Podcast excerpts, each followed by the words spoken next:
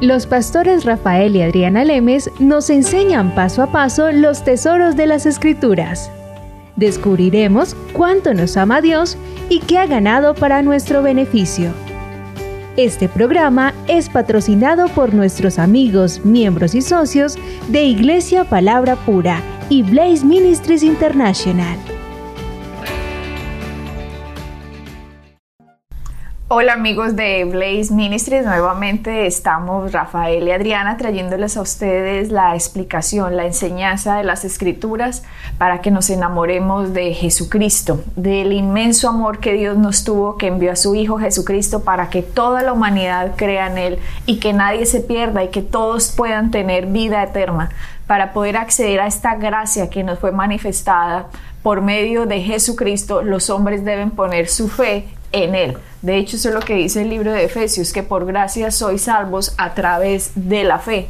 Así que esta gracia que fue manifestada a los hombres, que es nuestro Señor Jesucristo, debe ser creída por cada ser humano que está en este planeta Tierra. Debe decir, te acepto Señor, acepto lo que hiciste por mí.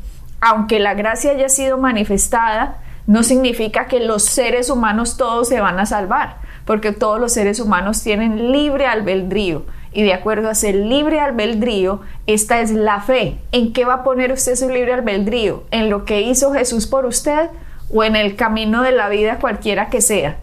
Si usted no toma la decisión de Jesucristo, la salvación no puede ser suya y de esto se trata blazeministries.net, de que usted entienda el valioso sacrificio que Jesucristo ha hecho por la humanidad, que usted comprenda el amor que Dios nos ha tenido manifestado en la cruz de Cristo. Y por eso todas estas enseñanzas están completamente gratis a su disposición para que usted pueda recibir la luz del Evangelio, que pueda entender, comprender las escrituras, que entienda la magnificencia de Dios, su poderío, su inmenso amor por el hombre, que hizo este gran sacrificio para poder ser legal cuando perdonaba al hombre que aceptaba a Jesucristo. Estábamos en nuestro programa pasando, pasado hablando de que Jesucristo destruyó la muerte, Rafael. Algo muy ah, aparentemente todo sigue igual en el planeta Tierra, aparentemente la gente cuando lee estos conceptos deben entender el concepto espiritual y la profundidad de lo que está diciendo la palabra para que pueda captar lo que nos está diciendo aquí Dios. La palabra nos dice en 1 Corintios 15, 21. Dice, ya lo encontré, de hecho, ah, cuando, cuando, estaba hablando de eso me acordé del versículo. En 1 Corintios 15, 21 dice lo siguiente, por cuanto la muerte entró por un hombre, y ese hombre se está refiriendo a Adán, también por un hombre, refiriéndose a Jesús esta vez, la, la resurrección de los muertos. Entonces leamos lo corrido. Porque por, un, por, porque por cuanto la muerte entró por un hombre, también por un hombre la resurrección de los muertos. Y sigo con el 22 de 1 Corintios 15, 22, eh, estoy leyendo la Reina Valera, dice, porque así como en Adán todos mueren, también en Cristo todos serán vivificados. Esto es impresionante. ¿Por qué? Porque el imperio de la muerte lo tenía Satanás. Por lo tanto, antes de la cruz, ningún ser humano se pudo dirigir al cielo porque por cuanto todos hemos pecado, estamos destituidos de la gloria de Dios, dice la escritura. Y la sangre de animales, de toros, no podía quitar los pecados, nos dice Hebreos. Por lo tanto, antes de la cruz, estábamos vendidos a un reino de las tinieblas que Dios escogió al pueblo de Israel para mostrarles sus su palabra y para mostrarles que a través del sacrificio del cordero ellos podían cubrir sus pecados pero no podían quitarse porque la sangre de un animal no tiene el valor de un hombre. Por lo tanto, cuando moría alguien antes de la cruz, se dirigía al infierno separado, ya sea en el sitio de Abraham o en el sitio de tormento.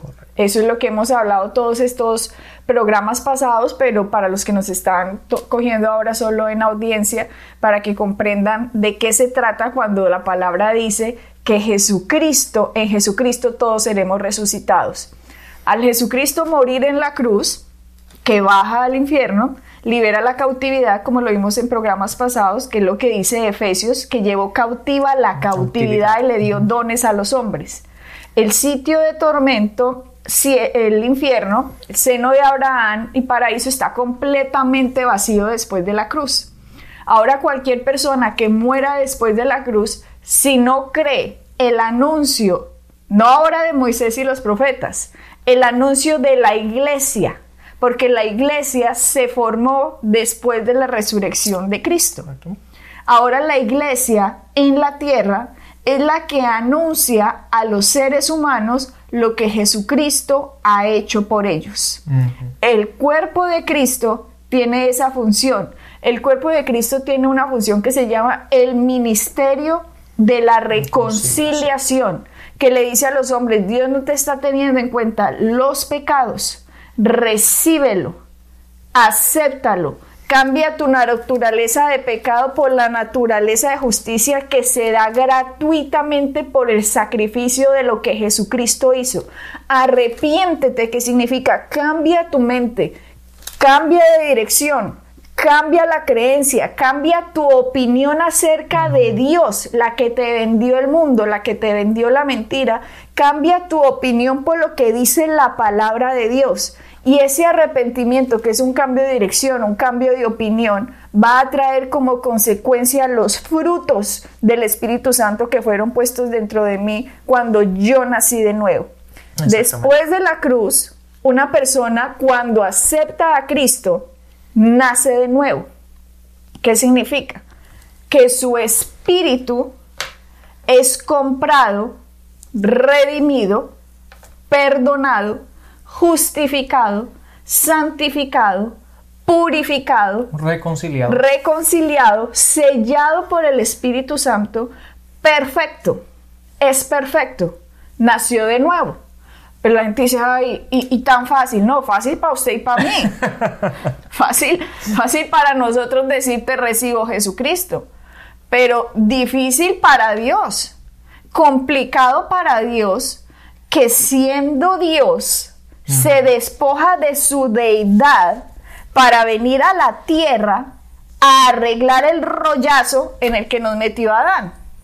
Ah, y no solo arreglarlo con buenas obras, no solo arreglarlo con su perfección de que fue tentado hasta la muerte, pero sin pecado, sino arreglarlo con su sangre, con su muerte, arreglarlo él por amor, voy a pagar lo que yo no me merezco para que usted se reciba mi justicia.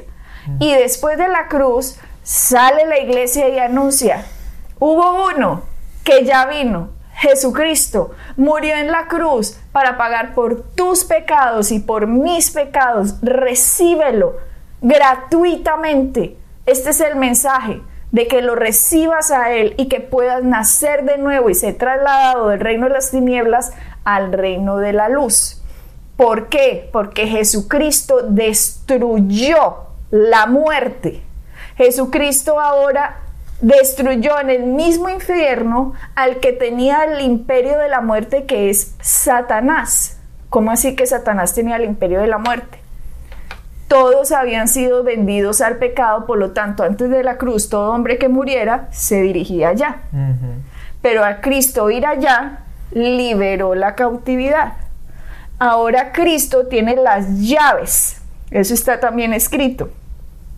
Las llaves se las entregó al hombre la autoridad se la devolvió de nuevo al hombre. El hombre era el que tenía la autoridad en esta tierra y se la cedió a Satanás. Por eso Dios se hizo hombre para recuperar la autoridad del hombre y ahora Dios mismo se la devuelve al hombre. Ahora nosotros en esta tierra lo que hacemos es la batalla de la fe, lo que hablábamos en el programa pasado, Rafael. Si usted se enferma, batalle la fe. Es un ataque que le están atacando su templo, que es su cuerpo, que fue comprado por la sangre de Cristo. Y por eso Pablo dice, ¿no sabéis que sois templos del Espíritu Santo? Usted no tiene por qué ser atacado ni con enfermedad, ni con problemas, ni con pobreza, ni con cosas malas del enemigo, pero Él lo va a atacar. Y si usted no sabe quién es en Cristo, usted se va a dejar ganar un ataque que la victoria ya se la había dado Cristo. Así es. Nosotros nos tenemos que defender con la palabra. Y hay muchos cristianos hoy temerosos de la muerte, temerosos de las enfermedades, temerosos de los problemas económicos, viven en unas depresiones terribles y es por falta de conocimiento, por falta de que la palabra se haya predicado como tiene que ser. Porque cuando nos conocemos la verdad, como siempre hemos dicho en estos programas que Jesús dijo, la verdad nos hará libre y nosotros nos defendemos con la palabra de los ataques del enemigo. ¿Qué es lo peor que puede pasar? Lo peor es que uno se muera, digamos. Lo peor. Y aún así ganamos y aún así ganamos. Sí, Adriana, ese versículo que mencionaste, la verdad te hará libre, lo encontramos en Juan 8:32. Pero es interesante, de hecho, de hecho déjame, déjame, se los voy a leer, porque así a veces leyendo se ven las cosas un poquito más claras uh, que no simplemente mencionándolas. Pero en Juan 8:32 la palabra dice, y conoceréis la verdad y la, verdad os hará libre. Pero esa palabra que conocemos, la palabra conoceréis, es una palabra muy interesante en el original y habla de que es el, el conocimiento que tú aplicas, en la verdad que tú caminas. Es la verdad que tú conoces y la aplicas en tu vida diaria. ¿Por qué? Porque mucha gente conoce la verdad, tiene un conocimiento de Dios, sabe lo que la palabra dice, pero no caminan en ella por lo tanto, no, no viven en la libertad, no viven en plenitud, no viven en la, en la libertad en la cual podrían vivir si caminaran, aplicaran la verdad que conocen. Muchas veces la gente simplemente se queda en el conocimiento y le falta la aplicación. Se quedan en el yo lo sé, pero no lo he hecho. Yo lo entiendo, pero no lo he caminado. Entonces, entonces, básicamente es un conocimiento que tienen mental, ¿verdad? Yo te puedo decir, Adriana, yo sé cocinar, pero tú nunca has disfrutado del conocimiento que yo tengo. Eh, cierto. cierto, ¿no? ¿Por qué? Porque aunque te puedo decir, no, yo sé cómo se hace una receta de, de cocina, ¿verdad? De cocinar pollo, carne lo que sea, tú dices, oye, pero esa verdad nunca te ha hecho libre.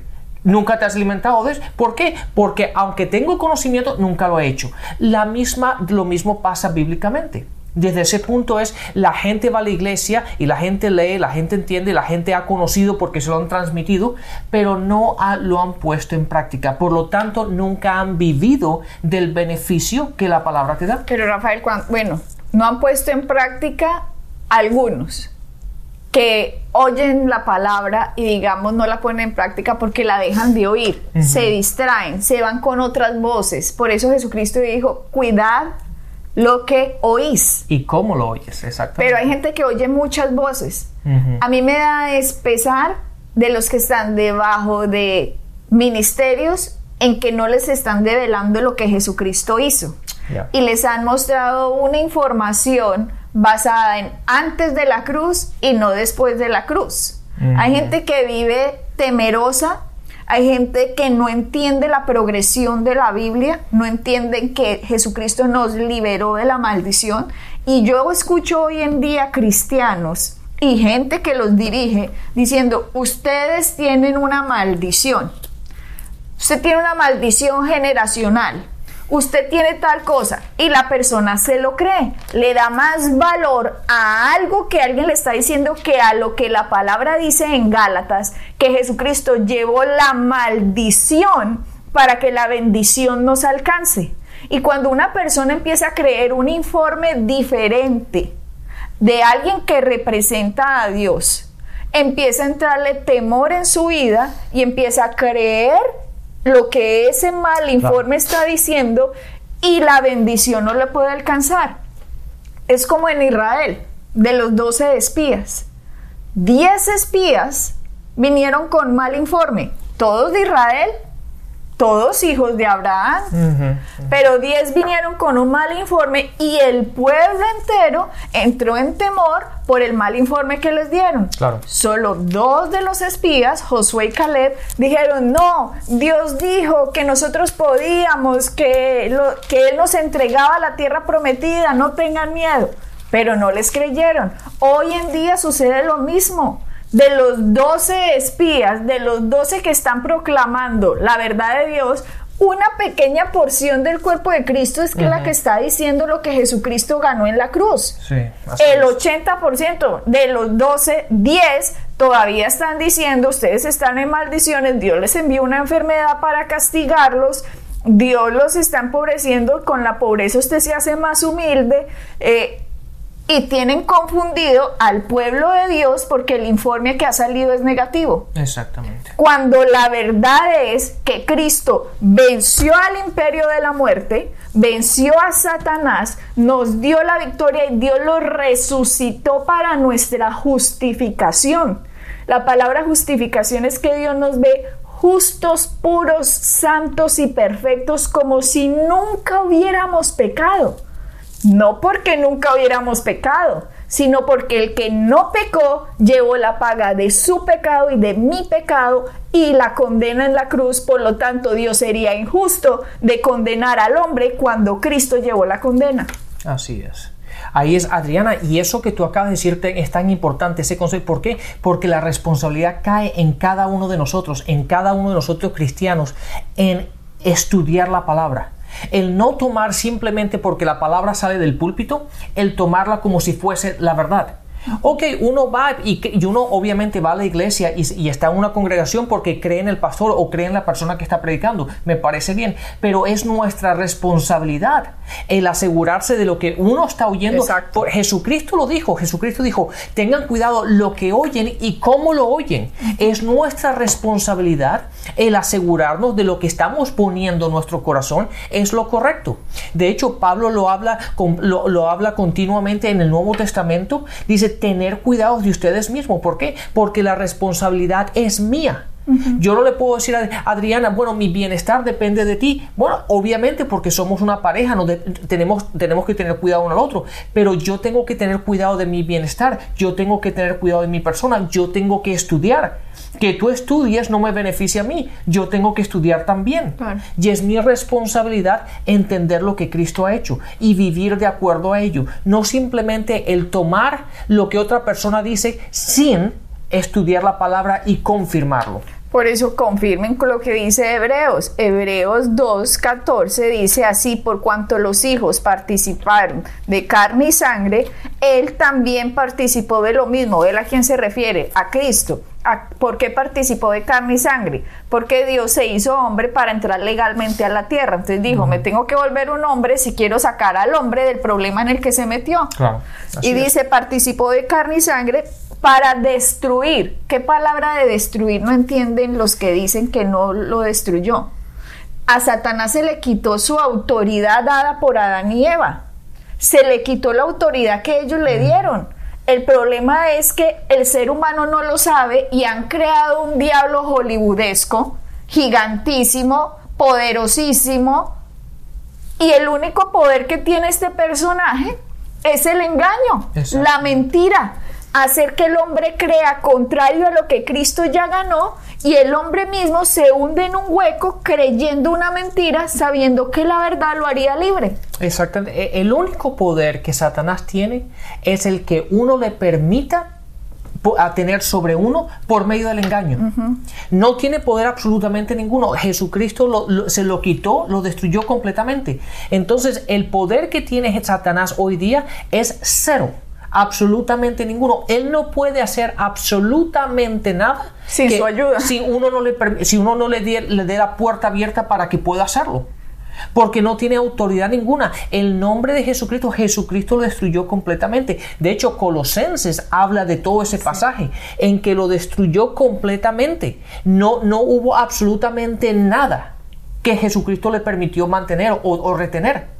Por lo tanto, nosotros como cristianos, Él no nos puede tocar en ninguna forma que nosotros no se lo permitamos. Por eso nosotros dice la palabra pelea la buena batalla, de, la, fe. Lo llama buena. ¿Por qué es buena? Porque la batalla ya la ganó él, por lo tanto es buena porque no hay forma de que perdamos. La única forma de pérdida es cuando no conocemos la palabra y nos dejamos engañar, nos sacamos de nuestra identidad en Cristo, no creemos que somos la justicia de Dios. La mayoría de la iglesia cristiana se siguen llamando a sí mismos pecadores, por lo tanto el pecado tiene sobre la vida de ellos porque no entienden que fuimos hechos la justicia de Dios, la base del evangelio, el base, el fundamento, de ahí para arriba todo tiene que ser formado en mi identidad en Cristo. Yo soy lo que Él dijo que yo soy. Él ganó para mí lo que Él dijo que ganó. Y yo me convertí en lo que Él me dijo que yo me convertí en una hija y un hijo de Dios. Esos somos, preciosos a Él, que nadie nos puede apartar de su mano. Pero viene la mentira, lo enreda uno, lo saca uno de la verdad y es ahí cuando lo puede destruir. Claro. El engaño es el único poder que hay sobre la mentira, mm. pero la verdad es más poderosa que el engaño. Por eso la verdad se consume el engaño y la persona es libre. Sí, el problema, Adriana, es cuando estamos más concentrados en lo sensorial, en lo natural, que en la palabra. Entonces, lo que tratamos, lo que generalmente la gente hace es lo siguiente: ellos analizan sus experiencias y la tratan de justificar con la palabra en vez de hacerlo al revés. Ellos tienen que buscar la palabra, ver que la palabra es verdad, como Jesucristo lo dijo en Juan 17, 17, en la segunda parte de ese versículo dijo, la palabra es verdad. Entonces, basado en la palabra, yo tengo que justificar o reconciliar mis, mis, mis ah, experiencias. O son correctas o son incorrectas y cambiarlas de acuerdo a lo que la palabra me diga. No al revés, no tratar de reconciliar nuestras experiencias con la palabra y justificarlas de alguna forma. Ahí es donde cometemos el error. Siempre la palabra tiene que prevalecer y siempre que caminemos de acuerdo a la verdad de la palabra, vamos a caminar en victoria, de victoria en y cuando nosotros sabemos que el diablo ha sido destruido, nosotros siempre peleamos desde una posición de victoria. Exactamente. Cuando creemos que es gigante, ay Señor, auxilio este monstruo obviamente desde ahí ya no conocemos, no entendemos quiénes somos. De esto se tratan las epístolas, de que entendamos quiénes somos en Cristo. Si aquí Hebreo nos está diciendo que Dios, que Jesús destruyó a Satanás, dice, para destruir por medio de la muerte al que tenía el imperio de la muerte, esto es al diablo, y librar a todos los que por temor de la muerte estaban durante toda la vida sujetos a servidumbre. ¿Cuántos cristianos hoy no se suben en un avión? Ay, qué miedo de, volar. No, no es miedo de volar, es miedo de que el avión se caiga y se mueran.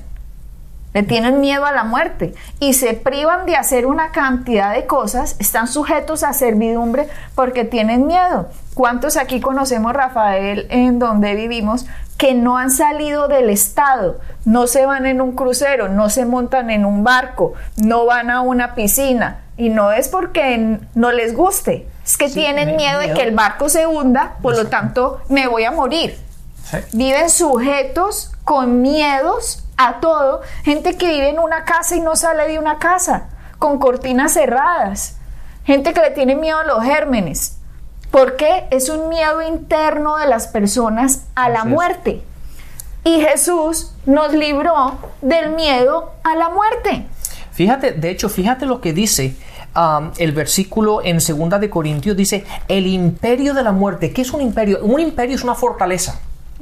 Y esa fortaleza, el imperio de la muerte, es una fortaleza que nos bloquea, nos limita a disfrutar la libertad que tenemos en Cristo.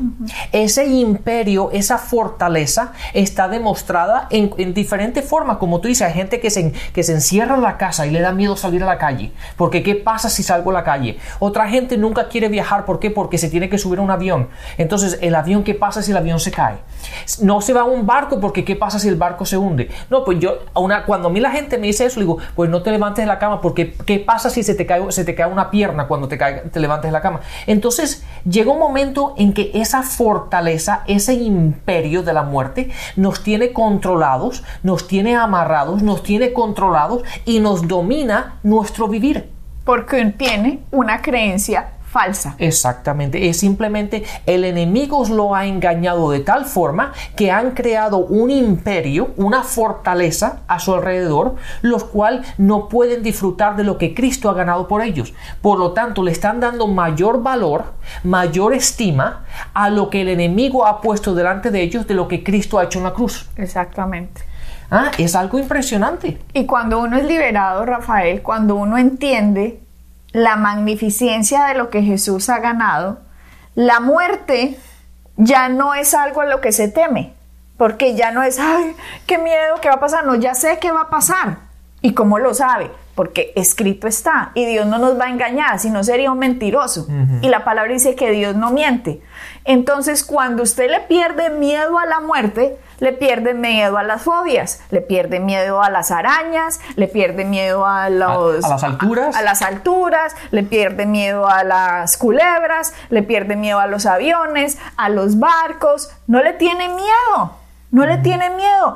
Todo miedo está infundado en el miedo a la muerte. Ese es el miedo, Rafael.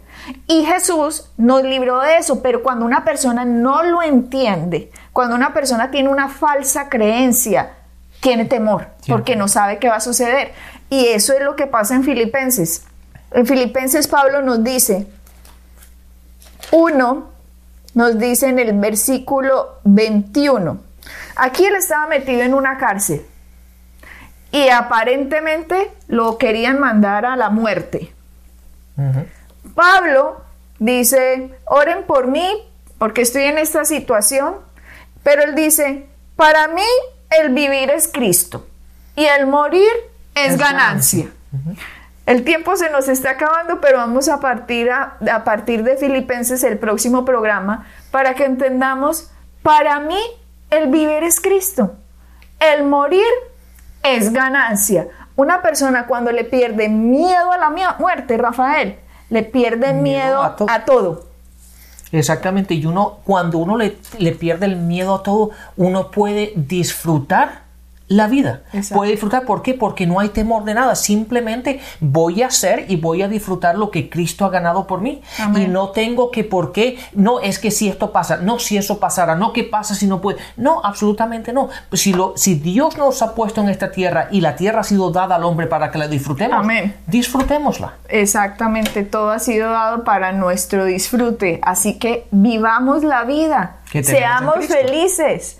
Cristo, Dios es más poderoso para protegernos que el diablo para dañarnos. Así que tengamos fe en la protección de Él y perdámosle el miedo a Satanás porque fue destruido.